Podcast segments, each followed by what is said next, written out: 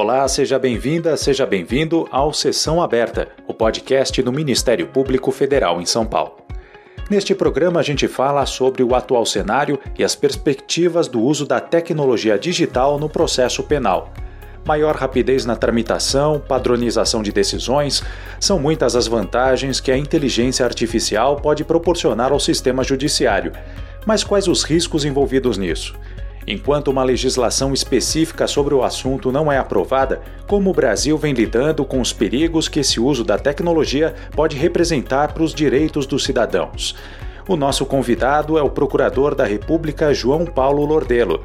Ele é um estudioso do tema e atua no MPF em Guarulhos, na Grande São Paulo. Procurador, o processo penal, assim como outras atividades humanas, tem aberto cada vez mais espaço para a tecnologia digital. Eu gostaria que o senhor começasse a nossa conversa analisando o lado positivo dessa tendência. Que benefícios o uso de algoritmos e da inteligência artificial, por exemplo, pode proporcionar para o andamento de inquéritos e ações penais? Essa pergunta é uma pergunta bem interessante, porque se a gente parar para pensar, não apenas o processo penal, de fato, como outras áreas, outros campos jurídicos podem ser intensamente transformados ou ao menos automatizados pelo emprego de algoritmos de inteligência artificial. E a gente precisa entender que a inteligência artificial pode ser razoavelmente conceituada como uma capacidade que as, algumas máquinas têm de mimetizarem, ou seja, de imitarem a capacidade de raciocínio ou a capacidade de inteligência humana. Esse tipo de capacidade pode ser setorial para uma atividade específica ou alguns concebem ou imaginam uma capacidade de inteligência artificial geral, que seria a chamada singularidade, que ainda não existe e alguns autores acham que um dia ela virá existir, uh, permitindo que máquinas se comportem de forma genérica como seres humanos. O fato é que existem, portanto, várias ferramentas de inteligência artificial hoje que fazem é, desde tarefas mais simples, como a identificação de documentos, a automação processual, até atividades é, mais complexas, como a transformação processual, que é a capacidade de desenvolver atividades que antes não eram nem pensadas. E se a gente parar para pensar, não apenas dentro do processo ou de um inquérito policial, mas até mesmo fora isso pode ser utilizado. Por exemplo, o reconhecimento facial é uma ferramenta que utiliza tecnologia de que utiliza algoritmos de inteligência facial, de inteligência artificial, que tem sido empregado esse tipo de tecnologia até mesmo para fins de prevenção criminal. É óbvio que esse tipo de atividade precisa ser controlada, fiscalizada, regulada para que não haja alguns resultados negativos que já foram até mesmo experimentados. Mas, por exemplo, no campo da inteligência, da investigação, da prevenção criminal, existem diversas ferramentas de inteligência artificial, como já falei, o reconhecimento facial, o data mining, o data mining ou data matching, também são outras duas ferramentas que têm por objetivo, em síntese, combinar, triangular análise de dados para encontrar fraudes previdenciárias, por exemplo, no campo da administração pública, ou prever possíveis práticas de delitos futuros, como, por exemplo, o que existe nos Estados Unidos com as ferramentas de data matching e data mining para prever atividades terroristas e o que inclusive tem levado algumas pessoas a serem proibidas de entrar em aviões, né, de entrar em alguns voos, exatamente porque foram identificadas como pessoas é, supostamente envolvidas em atividades terroristas. Então, veja, no campo desde a inteligência e investigação, é, passando pela ação para ação penal, a fase processual propriamente dita, existem diversas formas de utilizarmos ferramentas de inteligência artificial. Um exemplo dentro de um processo judicial já é o uso de ferramentas de inteligência artificial como suporte, por exemplo, para identificação de precedentes judiciais que possam ser aplicados ao caso. Isso é muito interessante porque, por exemplo, o juiz, ao decidir um caso, ele, em tese, ele tem que decidir de forma análoga, aplicando a mesma razão que ele decidiu no caso anterior. Essa é a lógica dos precedentes. respeitando ainda os precedentes dos tribunais que são superiores a esse juiz, ah, os tribunais regionais, o STJ, o STF, etc. E existem ferramentas de inteligência artificial hoje que podem apontar para o juiz que ele está se desviando de um precedente, acendendo uma espécie de um sinal vermelho, fazendo com que esse juiz preste atenção e se enquadre do precedente. Essa leitura pode ser feita por uma ferramenta de inteligência artificial, que pode sugerir, inclusive, modelos de sentença, que pode, inclusive, ir até além e auxiliar na avaliação ah, da cautelaridade de algumas medidas cautelares de acordo com cada caso.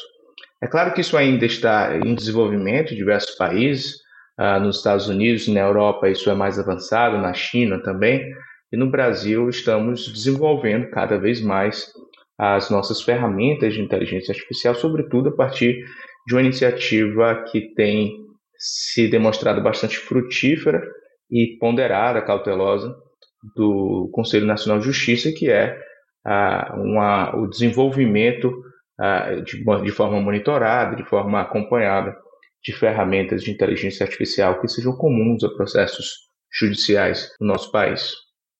Uhum. Por outro lado, a adoção de ferramentas tecnológicas digitais traz também uma série de riscos e desafios. Né? Um deles se refere à violação de direitos fundamentais. Na prática, quais são as ameaças que o uso da inteligência artificial no processo penal pode representar para os direitos dos cidadãos? Bom, ao tempo que as ferramentas de inteligência artificial inegavelmente representam um salto de eficiência no exercício de determinadas atividades, inclusive decisórias, elas também têm despertado preocupação, né? sobretudo no campo da proteção de direitos fundamentais. Qualquer atividade estatal ela tem que estar preocupada com dois grandes fatores.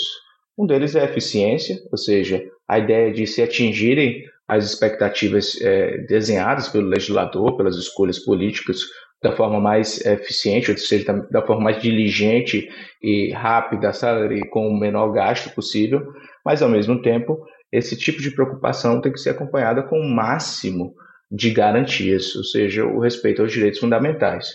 E no processo penal como um todo, em todo mundo, ah, levando em consideração a persecução penal no sentido mais amplo, já existem casos identificados de violações de direitos fundamentais.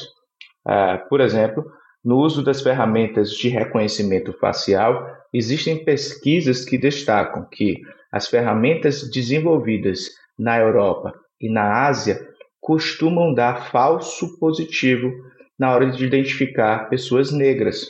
Isso já aconteceu no Rio de Janeiro durante o carnaval, em que uma mulher foi identificada, uma ferramenta de inteligência artificial de reconhecimento facial identificou uma pessoa na rua como uma pessoa foragida.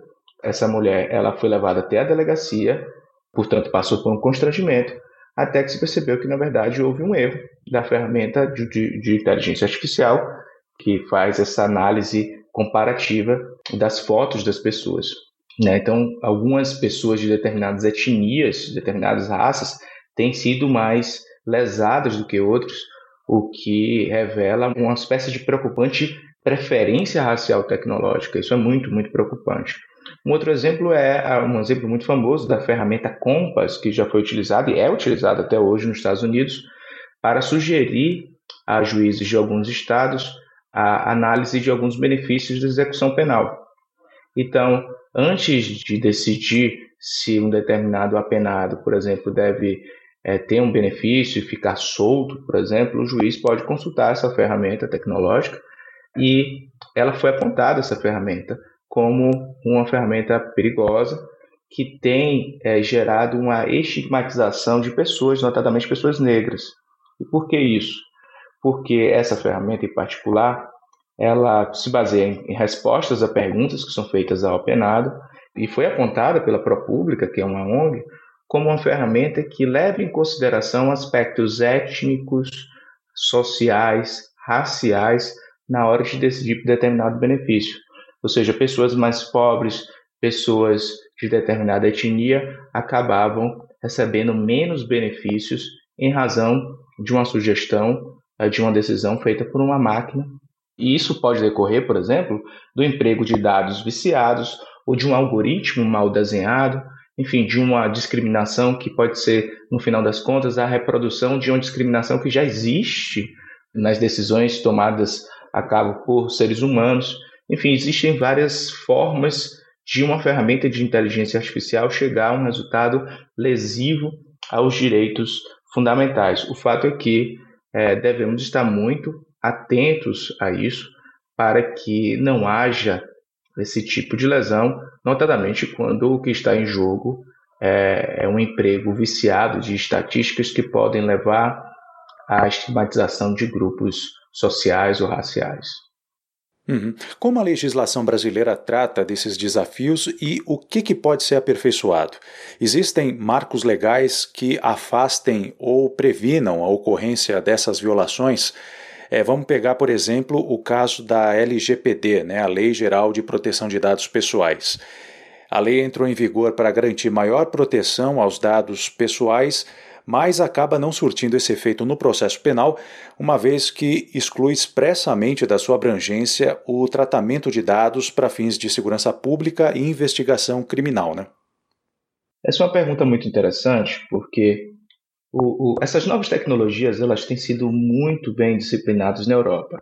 E quando eu falo muito bem disciplinadas, eu me refiro à preocupação constante é, do continente europeu em a cada ano desenvolver um ato normativo novo, um estudo novo, enfim, uma preocupação que é, acabou sendo denominada constitucionalismo digital, que é a limitação da concentração de poder exercida por agentes públicos e privados nesse ambiente informacional, nesse ambiente digital, virtual. O Brasil tem o seu microsistema de direitos cibernéticos, de uma forma tem.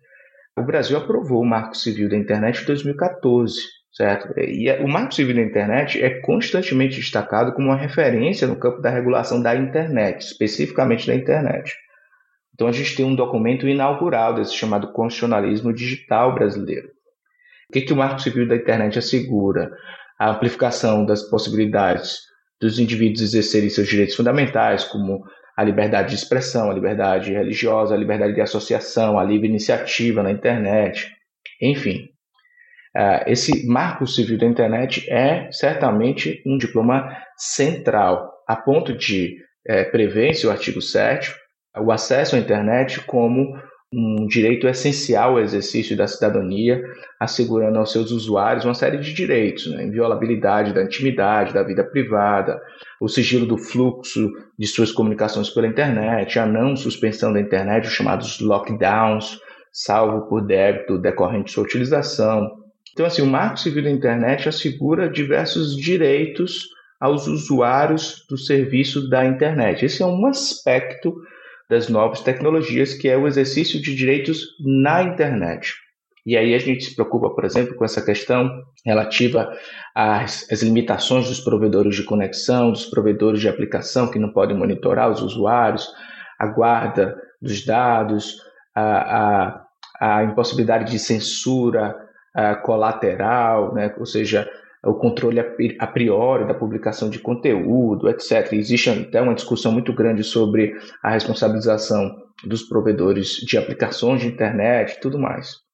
Para além do Marco Civil da Internet, temos a Lei Geral de Proteção de Dados como também um diploma central, que tem por objetivo também proteger os indivíduos em relação às novas formas de violação de direitos fundamentais. Né? Por exemplo, essas leis de proteção a dados pessoais, que existe não apenas no Brasil, mas também na Europa, sobretudo na Europa, certo? A Lei 3.709 de 2018, ela é bastante parecida com a legislação europeia de 2016 e ela disciplina o tratamento de dados pessoais por meios digitais, mas ela não se aplica aos, ao tratamento de dados feitos para fins particulares, não econômicos, jornalísticos, artísticos, acadêmicos e também para fins de segurança pública, defesa nacional, segurança do Estado, atividade de investigação, repressão de infrações penais. Ou seja, há uma lacuna no Brasil quanto à legislação de proteção de dados para fins de persecução penal. A LGPD penal não existe, está por vir, e a forma com que ela vai ser desenhada é muito importante porque é necessário atingir uma justa medida. Por exemplo, se o legislador optar por limitar drasticamente o compartilhamento de dados entre órgãos de persecução, exigindo, por exemplo, uma lei para cada banco de dados compartilhado, a gente vai ter certamente um dano muito grande à atividade de persecução penal. Então, pense, por exemplo, que o banco de dados é, eleitoral do Tribunal Superior Eleitoral, que contém a biometria, para ser compartilhado é, com o Ministério Público, com a polícia, precisaria de uma lei específica. Cada órgão precisa de uma lei específica. Acho que isso seria é, exagerado e prejudicaria intensamente a persecução penal. Por outro lado, algum controle tem que haver. Então, poderia ser criada uma lei com parâmetros mínimos para que haja o compartilhamento de dados entre órgãos de persecução penal e outros órgãos, né? entre si e entre órgãos de outras naturezas. Então, assim, isso precisa ainda ser é, disciplinado. Há também a resolução do CNJ, a 332 de 2020, por exemplo, que trata sobre ética, transparência, governança, no uso de inteligência artificial pelo Poder Judiciário. Então, o próprio Conselho Nacional de Justiça resolveu se antecipar e criou uma resolução é, que limita o uso da inteligência artificial em alguns casos. Por exemplo, antes de ser colocado em produção, é necessário que o modelo de inteligência artificial seja homologado de forma a identificar se preconceitos ou generalizações influenciaram o seu desenvolvimento, para afastar tendências discriminatórias. Certo? Então, existem uh, preocupações relativas à não discriminação. Além disso, é necessária uma participação representativa em todas as etapas do processo de planejamento, coleta, processamento de dados, enfim, as equipes de pesquisa têm que ter uma participação ampla uh, no desenvolvimento de ferramentas para o Poder Judiciário. Certo? E são estabelecidos também alguns deveres de publicidade e transparência, divulgação responsável, fornecimento de explicação satisfatória, passível de auditoria, enfim. O CNJ tem feito, na minha opinião, uma disciplina bastante responsável do uso de ferramentas é, tecnológicas de inteligência artificial, inclusive vedando o desenvolvimento de ferramentas de automação que eliminem a autonomia decisória humana no âmbito do Poder Judiciário. Isso é muito importante para que não haja uma substituição do juiz pela máquina, o que muitos autores apontam como algo que violaria o Estado de Direito, na medida em que as máquinas não podem ser responsabilizadas, mas os juízes sim. Uhum. Justamente sobre isso eu queria é, também ouvi-lo, né, sobre qual que é o impacto que o uso da tecnologia digital deve causar na própria dinâmica do processo penal. Se no Brasil, pelo menos por enquanto, essa substituição dos juízes por máquinas está afastada, como o senhor disse, que outros efeitos o senhor acredita que o emprego da inteligência artificial pode acarretar o andamento de inquéritos e ações? Qual que é o futuro que o senhor enxerga? Bom, eu, eu pessoalmente acho que a inteligência artificial uh, no campo do processo penal e também no processo civil, ela pode auxiliar enormemente a na automatização do processo, na transformação do processo, fazendo com que o processo se torne mais célere, fazendo com que sejam evitadas falhas, fazendo com que sejam identificados de forma mais rápida os precedentes que podem ser aplicados aos casos. Uh, existem diversas ferramentas já existentes, por exemplo, o RoboVita no STF, que identifica os casos de repercussão geral. Então, há essa, essa possibilidade que é uma forma de classificação de processo, uma atividade um pouco mais simples.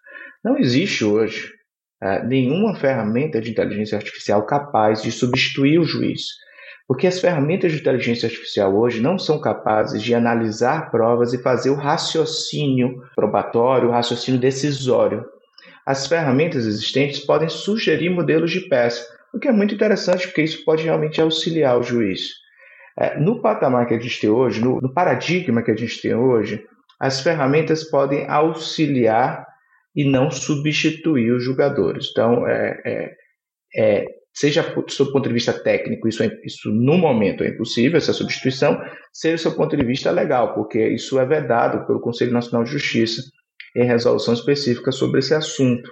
E, de fato, é, a substituição de juízes por máquinas geraria um problema, que é o problema da, da legitimidade dos julgadores no Estado de Direito, na medida em que uma máquina ela não tem a possibilidade de ser responsabilizado, os juízes sim.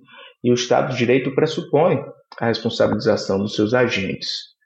É, então, assim, eu vejo com bons olhos o uso de ferramentas de inteligência artificial, da forma que tem sido utilizado no Brasil, da forma com quem tem sido regulamentada, na medida em que percebo que há uma preocupação muito grande com a proteção de direitos fundamentais, o que é muito prudente.